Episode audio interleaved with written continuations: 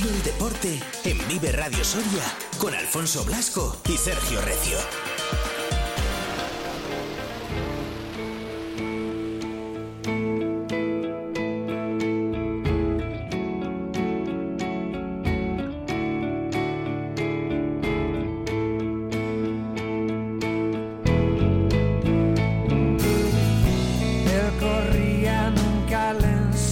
¿Qué tal, Sergio? Muy buenas. Muy buenos días, Alfonso. ¿Cómo estás? Muy bien. Un lunes muy miércoles, muy jueves, o no sé ni qué día. Esta semana rara, ¿eh? Un lunes muy raro, efectivamente, ¿eh? porque el miércoles es festivo y el, y el viernes también, así que, pero bueno, oye, el resto de días aquí estaremos. Outfield Canyon. En Copenhague no es festivo. En Copenhague no es festivo, que es como se llama esta canción, efectivamente, muy bien hilado de, de Vetusta Morla. Algún día creo que lo he puesto, está muy guay, ¿eh? Más me las enterita, yo creo. Es canción de Es las... un temón. Un temón que además eh, vibraron mucho este fin de porque hubo concierto de Vetusta en el Wizzing Center y, Sí, es verdad. y lo llenaron eh, a lo bestia. Madre mía, lo del Wizzing, mira que es complicado, ¿eh? todo el mundo lo llena. Sí, o sea... Porque al final es el centro un poco de todo, ¿no? Sí. Al final eh, son grupos que se escuchan en todas partes y es verdad que mm, a nosotros nos ponen en Soria un concierto en La Coruña y probablemente no vayamos. Pero te lo ponen en Madrid. En eh, Soria no te lo van a poner. Eh, Complicado. Entonces, pero mm, ¿dónde, ¿dónde vas eh, y dónde quieres verlo si te lo ponen? Pues en Madrid, ¿no? Que te pilla bien, que vas y yo creo que es lo que le sucede a mucha gente. He estado en varios yo en el Wizzing, ¿eh? O sea Yo también he estado en, en, en alguno del Wizzing, el último el de Robe, de Extremoduro, estuvimos el, el Ah. invierno pasado y es una maravilla. Es que Sí. acústica, ambiente, cantidad de gente, ¿no? Eh, El otro día llenó la moda, llenó Vetusta. Bueno, hace poquito que me gusta a mí mucho, aunque están emergiendo, la Audio estuvo, no llenó, pero Sí. pegó un ambientazo de a varias gradas abiertas. eh. Además mola, porque es tan versátil el Wizzing que te puede dar para abrir solo pista y ya hay un montón de gente, pista de las gradas de abajo, tal. Luego será el Santiago Bernabéu. Eso te iba a decir, te lo iba a decir ahora mismo, te iba a decir, luego será el Bernabéu. Veremos cómo queda, bueno, Taylor Swift lo llenará, que es el primer concierto de, en el Santiago Bernabéu, anda que, que sean Fijo. que han arriesgado, ¿sabes? Para llenarlo. Pero eh, a partir de ahí veremos cómo queda el Bernabéu, en un Bernabéu lleno para ver a Taylor Swift. Imagino que el Bernabéu no sé cuántas mm, localidades habrá para ver conciertos, hasta qué punto abrirán, no abrirán, porque claro, Todo eso es una locura. Pero bueno, hemos visto eh, mucho en Reino Unido, mucho en Estados Unidos, estadios gigantes completamente llenos, sí, ¿no? sí, para ver a, a- a- a Históricamente, grandes grupos de la historia de la música. Entonces, eh, yo creo que es posible también hacerlo. Pues sí. Y verdad. gusta, y gusta porque estamos en un momento en que no sé si valoramos tanto la música en directo, este tipo de grupos, estas cosas. Y ver, Yo creo que sí, yo creo que a raíz de la pandemia, Y fíjate, ver el Wizzing lleno con estas cosas a mí me, me tranquiliza. mola, me la verdad tranquiliza, me que tranquiliza. está guay. Yo que estaba en varios en el Wizzing, alguno de ellos lleno y, la, y es impresionante. o ¿Sabes sea, quién estuvo viendo a Vetusta Morla? Nuestro amigo Javi.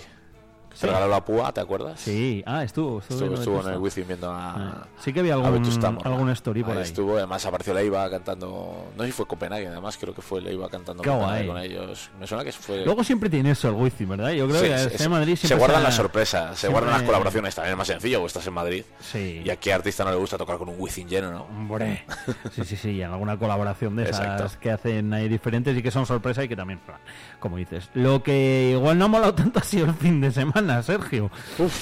Uf, durito, ¿eh? Durito para el volei, no sé si inesperado, y durito para el Bueno, Numancia. acuérdate lo que te dije el viernes, digo, yo creo que van a ganar los tres, pero te, te avisé lo, sobre todo lo del voleibol, te avisé lo de Cisneros, el tipo de rival que era, la situación en la que llegaba el grupo accesoria, y por desgracia se cumplió lo que yo no quería, aunque creía que podían ganar lógicamente el partido, por, Mm. porque sí, pero bueno, no se puede ganar siempre. Venía el grupo accesoria de semanas europeas, de muchos partidos, Mucha eh, acumulación. ahí. venía también dando avisos en liga de que los rivales eh, saben muy bien lo que hace el grupo accesoria y, y le ponen dónde podían hacer daño, ¿no?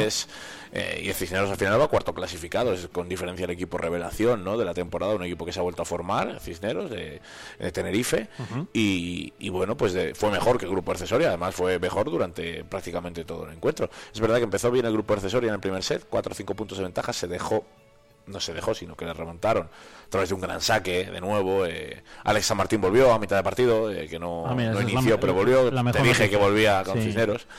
Y pero aún así no fueron capaces, es verdad que ganan el, después de ponerse 2-0 ganan el tercer set y pierden el cuarto 26 a 24, es decir, estuvieron a puntito de sumar a pesar de, que no estaban cómodos, ¿no? Pero sí, sí, primer cero de la temporada, además del grupo accesoria, porque recordamos que la derrota en Valencia fue por 3 a 2 y sumaron un punto. puntito. Así que primer cero, que les deja en tercera posición a tres puntos de Unicaja y a dos de Guaguas.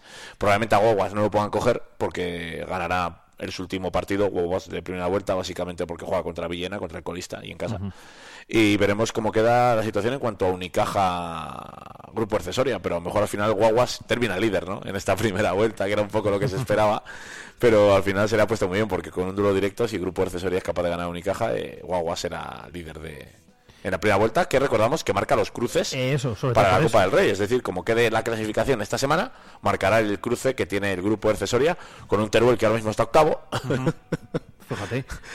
Eh, entonces ahí está el coco para ver quién se lo queda, ¿no? Eh, vamos a ver qué pasa. Eh, hay duelos interesantes también en esa parte media-baja. Manacor está sexto.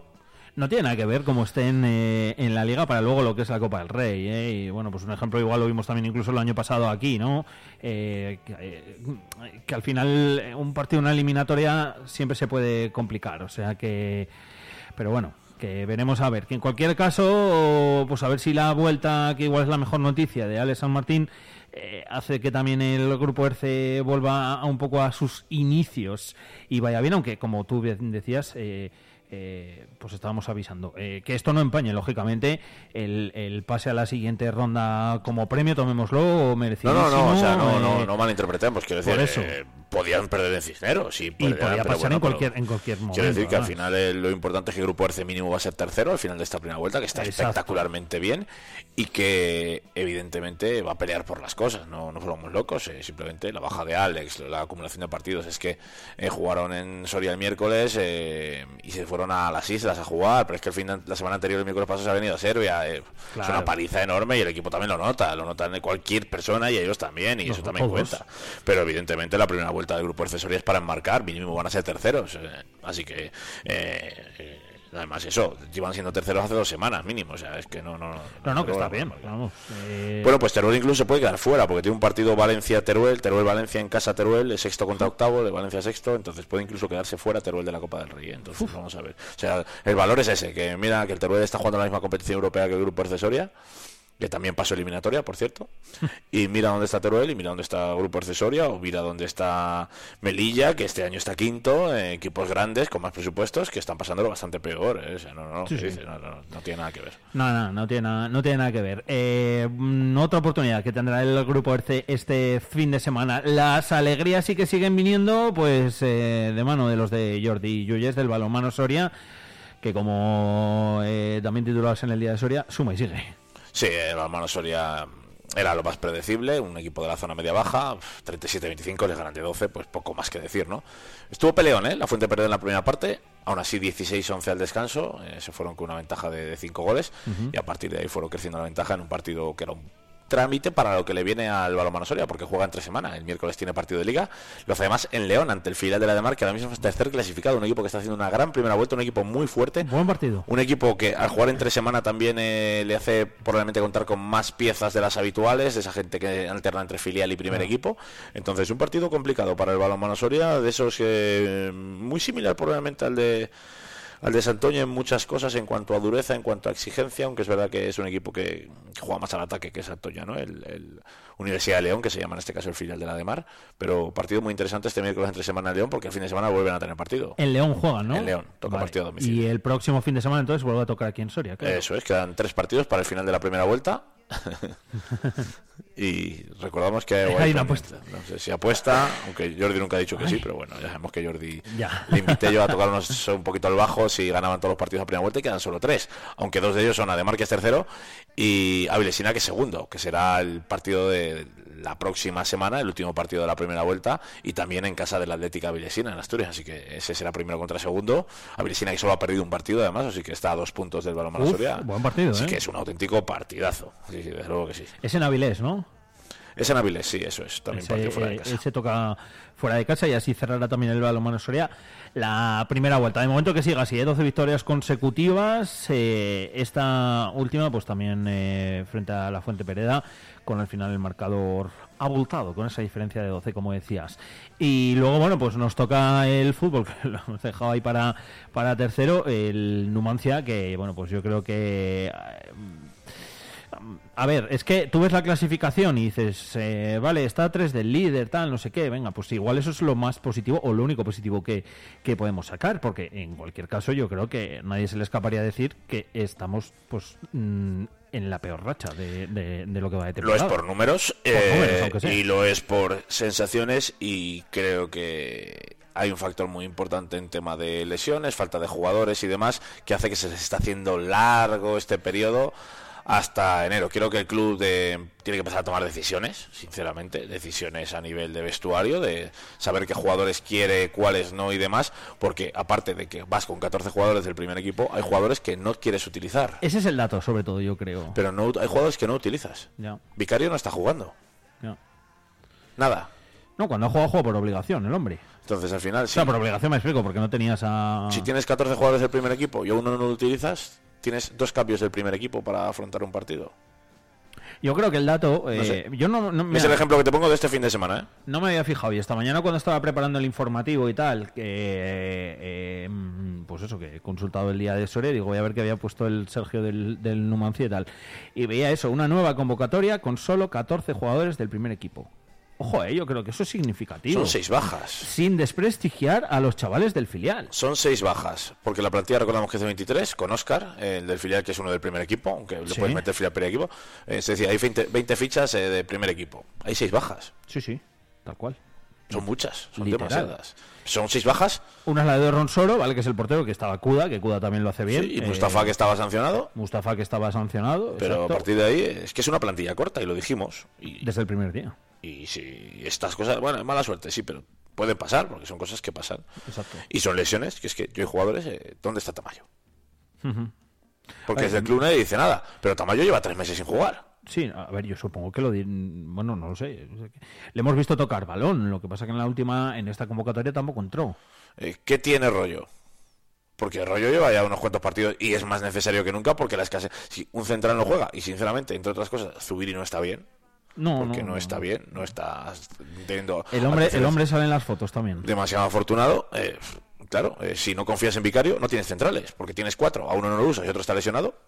Quiero decir que siempre estás muy comprometido a ver qué pasa. De hecho, Javi Moreno siempre dice que se ve un poco ahí obligado a hacer encaje de bolillos para, para hacer la alineación, de poner jugadores igual en sus puestos que no son los habituales, son los que más podría aprovechar sus cualidades y demás. Y yo creo que al final, pues eso es la consecuencia efectivamente de lo que le decíamos al principio, de tener una plantilla corta. Sí, de todas formas, eh, Javi Moreno eh, no, o sea, tampoco tira balones fuera, ¿no? Además, de, dejó un mensaje bastante contundente. Ya dejó entrever algo el viernes, eh, hablando de, a, sus jugadores, ¿no? Y vuelve a lanzar un mensaje a sus jugadores tras perder 1-0 ante San Fernando. No, ambición no, porque yo sé que mis jugadores quieren ganar y tal, sino más falta de atención, de concentración, de, de- de jugar un partido de verdad. Estos son los partidos de verdad. Y cuando vienes a campos así, que son difíciles, jodidos, contra equipos que tienen mucha necesidad, como era el San Fernando, que venían de la situación que, que venían, pues es un equipo que sabes que todos los duelos, todas las disputas, todo lo van a hacer a mil por hora y tú pues a lo mejor según qué en según qué jugadores pues no es así. Vuelvo a decir lo mismo, Sergio, que decía el otro día. Creo que el mensaje, y ahora no, he visto la rueda de prensa íntegra, la podréis ver además por- también, por cierto, en esta tarde, en la jornada, a partir de las, de las 4 y 10. Ahora hablaremos de ello. Pero eh, eh, escuchando otra vez a Javi Moreno, me vuelve a venir a la mente la palabra actitud. Él lo, él lo dice. Eh, y me resulta sorprendente porque si de algo hemos eh, presumido, entre comillas, o de algo estaba contento todo el mundo, es de la Actitud. actitud, del equipo, ¿no? De que viene un equipo con ganas, que se dejaba todo en el campo. Y por lo visto Javi Moreno piensa igual. Entonces, eh, desde luego ahí hay un... No sé, no estamos, ahora sí que no estamos poniendo el foco en lo mismo, quizás por ejemplo medios y entrenador, ¿no? Entonces vamos a ver, nos, nos estamos centrando mucho en las caches de plantilla, pero a lo mejor si Jaime Moreno está recalcando esto semana tras semana hay que empezar a echar un ojo a ver qué pasa ahí dentro, ¿no? Porque evidentemente que ya el viernes lo avisó y el lunes lo y el domingo lo confirmaba después de la del partido. Entonces, desde luego, no sé. Eh, no, no, llama, me sorprende, ¿eh? pero llama la atención, ¿eh? No lo había escuchado, insisto, y ahora cuando has eh, traído los audios de, de la rueda de prensa he dicho, ostras, habla otra vez de actitud. Me sorprende porque el viernes, ya te digo, es lo que dices tú. Ya, mm, no sé si de actitud, de concentración, de saber lo que hay que hacer, de bueno que, confiarse, no sé de qué, pero... Al final está hablando de, que el partido, estos partidos hay que jugarlos eh, con una actitud eh, contundente. El resultado es el que es y ellos lo han hecho bien, han estado más acertados que nosotros. El partido ha sido de muy pocas ocasiones, tanto por uno como por el otro pero pienso que ellos han salido mucho más enchufados que nosotros, eh, sabiendo las necesidades del partido y, de ahí que, nos hayan ganado. Son contextos diferentes de nuestro campo afuera y, y nos tenemos que mentalizar que, es así. Y ya está, y hay que, aceptarlo y corregir cosas, mejorar cosas y darnos cuenta de dónde estamos. Mira, me llama la atención un par de cosas. Eh, son conceptos diferentes en nuestro campo afuera. Lo que pasa es que en los pajaritos tampoco es que vayan las mm. cosas muy bien, que digamos. No, pero es que termina diciendo que nos, tenemos que dar cuenta de dónde estamos. Eh, yo te digo que, es un mensaje que también otro mensaje a través de la actitud, ¿no? De, la plantilla de Numancia. Yo te digo que a mí me sorprende, porque no tenía entendido que eso fuese un problema. A mí me llama la atención también. Eh, mm. No lo sé. Habría que, no sé, a ver, este viernes quiero estar, sabes que a veces no puedo. bueno, este viernes no hay rueda de prensa, espero que sea el jueves. Este jueves quiero estar, eh, porque viernes es festivo. Y quiero ver qué pasa ahí, ¿no? Quiero incidir un poquito más de cara además a un partido que viene en los pajaritos este fin de semana y ver qué pasa ahí dentro. Intentaremos entrarnos durante la semana a ver si podemos contar algo más, pero me, me sorprende señalar tan, de forma tan contundente la actitud del equipo, ¿no? Entonces... Tal cual, ¿eh? O sea, señalar de forma contundente la actitud del equipo. Es, así, no es que queramos aquí echar leña al fuego, es que es lo que ha dicho Javi Moreno. Y, no estuvimos en Canarias para preguntarle, quiero decir, lo contó él sin que ningún periodista soriano fuese ahí a decir, oye, Javi, ¿qué pasa? ¿Que no corren? por ejemplo, quiero decir, pero no, no es eso, ¿eh? Nadie fue allí a preguntarle a Javi Moreno qué pasa. Fue a las preguntas de nuestros compañeros de Tenerife, a los que damos las gracias. Eh, tendremos las imágenes del partido y rueda de prensa en la jornada. Ah, pues eh, él eh, quiso incidir en que el motivo de la derrota era ese entonces, eh, porque Javi lo tenía fácil, podía decir, mira, seguimos con muchísimos lesionados, bastante que sacamos un 11, no tenemos cambios y hacemos lo que podemos. Y encima casi empatamos porque da Bonilla el palo en el 90. Pero no habla de eso. No, no, no. No pone eh, excusas, nunca lo hace además, eh, pero, pero no sé. ¿Tienes, ¿Tienes lío? ¿Tienes dos minutos? Sí, claro. Vale. Eh, preguntaba ayer en, en, Twitter, después del partido, que dije, se confirma la mala racha de Numancia, las únicas opciones de balón parado y balón a lupo fallan. Y lo preocupante es que parece que no hay otra alternativa, que yo creo que es algo en lo que, bueno, pues más o menos los que hemos visto los partidos podemos coincidir, ¿no? Eh, claro, puse yo también y me preguntaba si mejorarían los recursos el fichaje de dos sub-23, que en teoría ahora mismo, yo no quiero eh, largar a nadie, ya ahora mismo, eh, serían las dos fichas que quedarían libres y también preguntaba qué es lo que le falla a este Numancia. Y contestaba por aquí la gente y decía, la vía Marcos, por ejemplo, la vía va de rachas, ahora pintan bastos, pero volverá a salir el sol. Eso sí, un par de fichajes son imprescindibles. Yo creo que es algo al final, es en lo que coincide toda la gente. Pedro que decía, la enfermería, estos campos que no nos van bien y este pequeño bajón, algún fichaje vendría bien y a seguir apoyando estos colores. A ver, yo ya lo del tema de mm, la enfermería y de los campos que no van bien. Es que. Escuchando a Javi. Lo de la enfermería, evidentemente, hay soluciones. Lo de los campos que no nos van bien nos dan un poco igual, porque va a ser así todo el año. Quiero decir, eso de que los campos no nos van bien. Eh, así a grosso modo, probablemente un 80% de la plantilla del Numancia lleve jugando toda la vida en estos campos, ¿eh? que, que, también lo dice eh, Jaime Moreno muchas veces, que con la camiseta no se va a ganar, ¿eh? que, a veces nos mm, siguen, seguimos pecando, y hablo, mm, hablo en general, ¿eh? no quiero meterme con nadie, seguimos pecando una falta de humildad tremenda en algunos aspectos. estos campos, estos campos, estos campos son los que hay en Segunda Federación, y los jugadores que tú tienes en plantilla son jugadores de Segunda Federación, que han jugado en estos campos toda su vida, que parece que se van a poner la camiseta del Numancia y de repente no saben jugar en estos campos, si es lo que han hecho toda su vida, si son jugadores de estas categorías que saben perfectamente a qué se enfrentan. Por eso se han adaptado también todo este tiempo y lo seguirán haciendo, que Numancia está a tres puntos del líder, ¿eh? no nos vamos locos. Pero eh, ya está, esto de que no, es que se tienen que adaptar a estos campos. Oye, eh, que ninguno de estos jugadores ha jugado en el Bernabéu. No, no. Tal cual. Vale, que muchos no habían jugado en campos, a lo mejor incluso como los pajaritos, entonces vamos a tampar, poner los pies en el suelo de, no, no, es que se tienen que adaptar, ¿adaptar de qué? A- a- adaptar- nos tenemos que adaptar nosotros, Nosotros, sí. no ellos, ellos llevan jugando en estos campos desde que son jugadores, Es verdad. por favor, tienes a veces ya, no sé, que sí, que hay mucho, no mismo jugar los pajaritos que hay, cada semana cambiar, que yo eso no entiendo, pero saben perfectamente a lo que se enfrentan. Mira, Ángel decía por aquí, preparación y entrenamientos, eso es lo que falta, menos fiestas y viajes y más entrenamientos.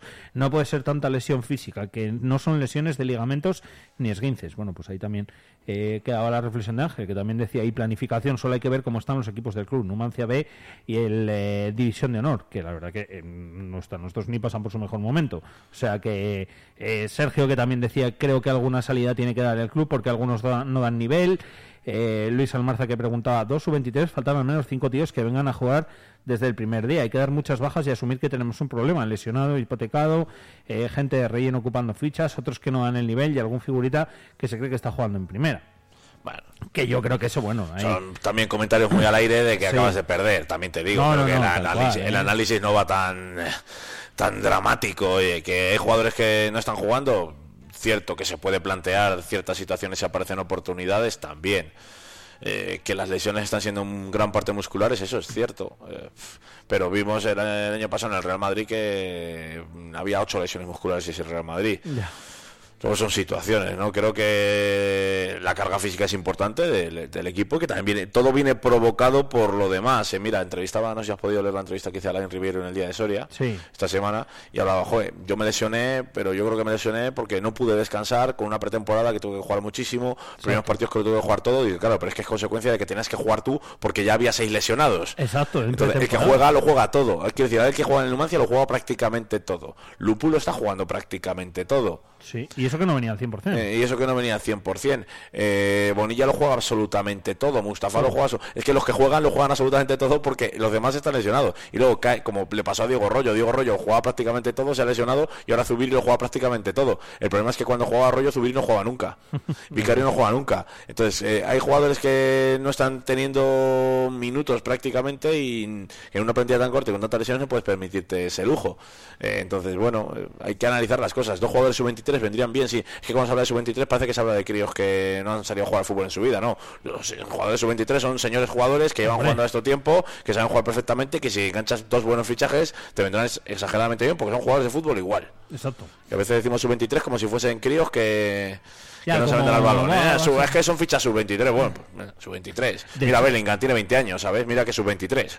Quiero decir, y, y no le pesa ni el Madrid ni el Bernabéu. Entonces, esto al final hay que tener jugadores que tengan personalidad, que sean buenos y que sean jugadores que ya estén jugando en segunda federación o hayan jugado, que los hay, y traerlos, punto. No hay más. O sea, no quiere decir que sean jugadores que no sepan jugar al fútbol, ni que sepan estar en estas lides. Esta tarde para la tertulia igual presento yo y te pones tú a hablar. No, yo hablo aquí, luego os dejo ahí a vosotros. Ya. Pero bueno, eso es verdad, quiero decir.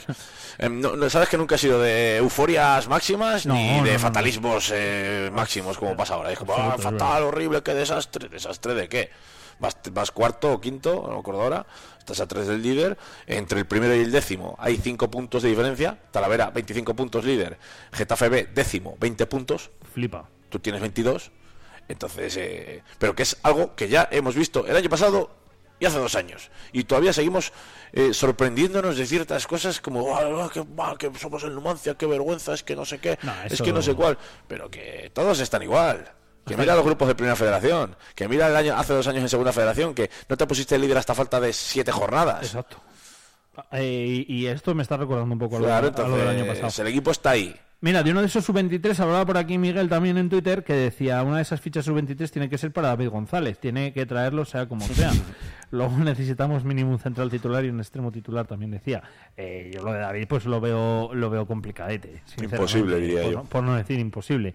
Pero bueno, que es un jugadorazo, ¿eh? Y Sí, sí, sí, y- hombre, si te viene David, David González, no sé qué tal habrá vuelto de la Y lesión. sub-23, pero- bien. pero, claro, si te viene David González, pues es que vamos, eh, y ponte a entrena- bailar. Entrena con el primer equipo a veces, ¿eh? O sea, que, o ponte, a- sea, ponte a bailar, ¿sabes? Si Exacto. te viene David González, pero no creo. Mm, Sí, Exacto. yo creo que la decisión del club del Madrid fuese buscaría otras opciones y no creo que le falten alternativas en primera federación. en primera federación, eso es. Y al final Madrid, no es que porque él no quiera venir, al final eh, tiene un club eh, detrás del que depende. de que el club decir, no, si quieres jugar, más nivel. No te... Claro. No, te- no- lo siento, pero no. Por desgracia es así. Entonces, eh, evidentemente es así. Pero bueno, veremos. Creo que que tener la cabeza fría. Es momento de tener la cabeza fría porque la racha es la peor, pero ni mucho menos la situación es un desastre. Entonces, cabeza fría Sí. y dejar trabajar al equipo, que creo que también ha demostrado que cuando se le deja trabajar y hace las cosas eh, bien. Entonces, vamos a ver qué pasa. Pero bueno, una victoria en seis partidos, ¿no? Y ciertas dudas en un mal momento que viene condicionado por muchas cosas, insisto. Entonces, vamos a ver qué pasa. Exacto. Eh, por leer el último mensaje que me quedaba de Al Numancia, que decía jugadores no tienen nivel, señalaba varios jugadores, otros que tienen nivel justito, dice lesionados, que ni están ni se les espera, equipo que juega lento y no genera. Faltan jugadores y juego, vivimos de lupo.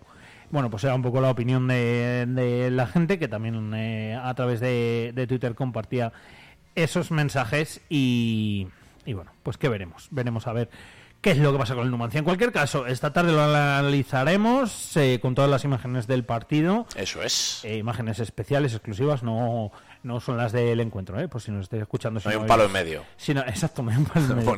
Algunos, hay un palo en medio. por si por si no visteis el partido, bueno, pues ahí vais a poder ver el mejor también Sin palo. con esas imágenes sin palo, como dice Sergio también. Me imagino, ¿las has visto? ya? ¿No tiene Sí, palo? las he Vale. visto, las he visto. Por eso lo digo. Vale, vale, vale. A partir Bueno, a lo de... mejor se ve un poco el palo, pero bueno, está, se ve bien. Es que estaba en todo el medio, o sea, digo, madre mía, digo, si no sé, no sé dónde grabarían. 4 y 10, ¿no? 4 y 10 de la tarde, todo el análisis de. ¿no? Y por cierto, una entrevista a Dani Mateo, hablándonos de, Ay, es verdad, no hemos hablado de Dani, que no, lo- no que no logró esa mínima. eh, imagino que estará bastante decepcionado. eh, bueno, lo tendrán que ver en la jornada. eh, Bueno, buen palo porque el. Lo esperaba. que la mínima. No. La mínima estaba en 2.8, él quería hacer un 2.7 bajo y se veía mentalizado y preparado para hacerlo, acabó corriendo un 2.10. Los Juegos Olímpicos están ahora muy, muy lejos, vamos a ver cómo replantea. Tiene un- una oportunidad más, es verdad que estamos en diciembre, Sí. que en cinco meses podría correr otra maratón, eh, pero vamos a ver qué, qué piensa Dani, porque son tres palos ya consecutivos y, y bueno, es, un- es una roca Dani, eh, eso sí, pero, Sí. pero vamos a ver eh, cómo está y nos lo contará en la jornada, así que muy atentos también. perfecto, pues a partir de las 4 y 10, como digo, insisto y repito, lo podréis escuchar. ¿Quién viene a la tertulia? Además. Solo. Víctor Manuel García, Alfonso Blasco y Pedro Lafuente. Bueno, pues nada, pues entre los tres Veteranía y juventud. Entre los tres solucionaremos la vida al Numancia. Nos- Nosotros, no- como mira, no ni solucionamos nada, ni perjudicamos a nadie. Que no se olvide que nosotros No, nunca no, no, salimos no. a jugar. Efectivamente. Que a veces se olvida. No, no, no. Pero no. yo lo digo en la- ni cuando llevan 10 jornadas, ni cuando sin perder, ni cuando llevan dos derrotas consecutivas. Seremos menos trámites. Estoy un poco hoy picajoso, pero a veces eh, parece que tenemos más culpa. Bueno, y seguirá, y seguirá, y seguirá así. Pero no, ni para bien ni para mal, ¿eh? 4 y 10, en la 8 Soria, la jornada, el mejor resumen de todo lo que ha acontecido durante todo el fin de semana en lo deportivo, por aquí con Sergio Recio. Sergio, gracias, luego te veo. A ti.